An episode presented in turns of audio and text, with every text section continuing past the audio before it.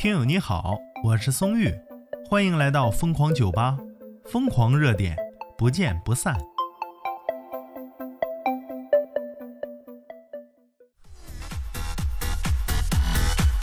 说男童啊掉进化粪池，快递小哥呢猴子捞月直接救出来啊！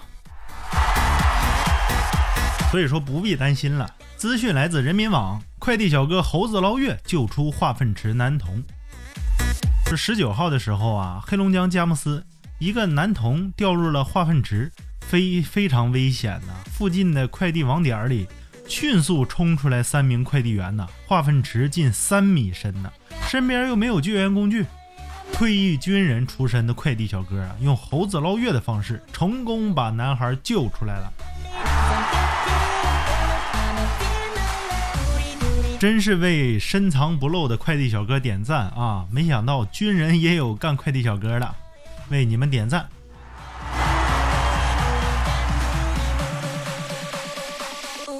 啊，评论区才知道啊，说这几个快递小哥是顺丰的，顺丰公司不给他们安排奖励吗？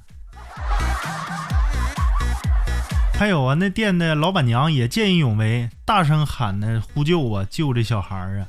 也该奖励的。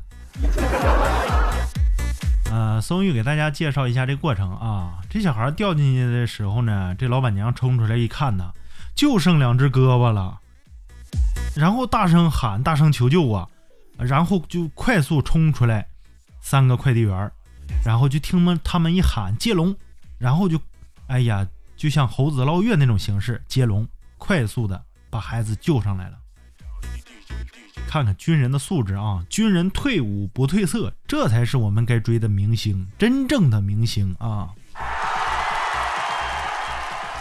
哎呀，天天拿松玉这个遗憾来折磨我，我就是想当兵，结果就是没当过兵啊！所以说，发自骨子、发自内心的敬佩军人，因为无论军人在做什么行业，只要是身边人有需要。他们都是第一个冲出来的。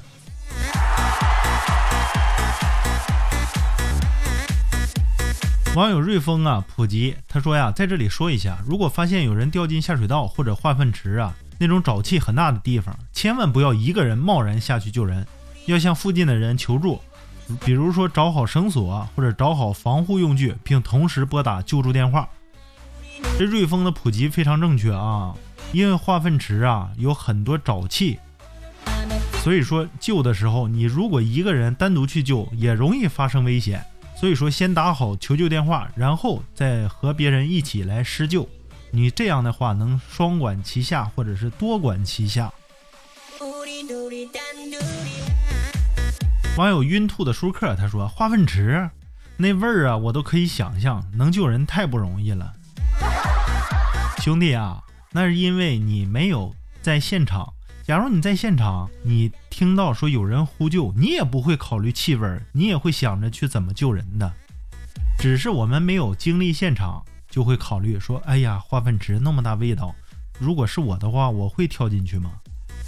因为我们不在现场，所以有闲心想这些东西。真正听到喊救命的时候，大家脑子里第一个想法都是抓紧救人呐。因为生命无价，对不对？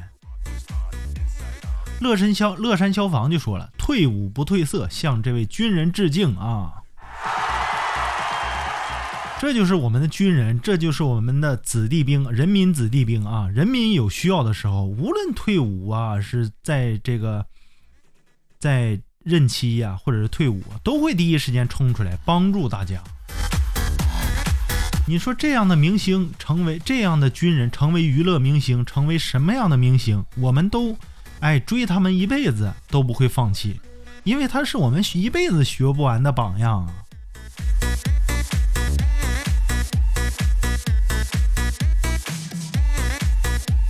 网友啊，他说呀，喵喵，他说，这个化粪池的盖子也有人偷，这种垃圾呀，真的是啥玩意儿都有。你说可不咋的，这种垃圾，你把盖子整走了，你害得孩子掉下去，太可恶了。这种人就该揍他。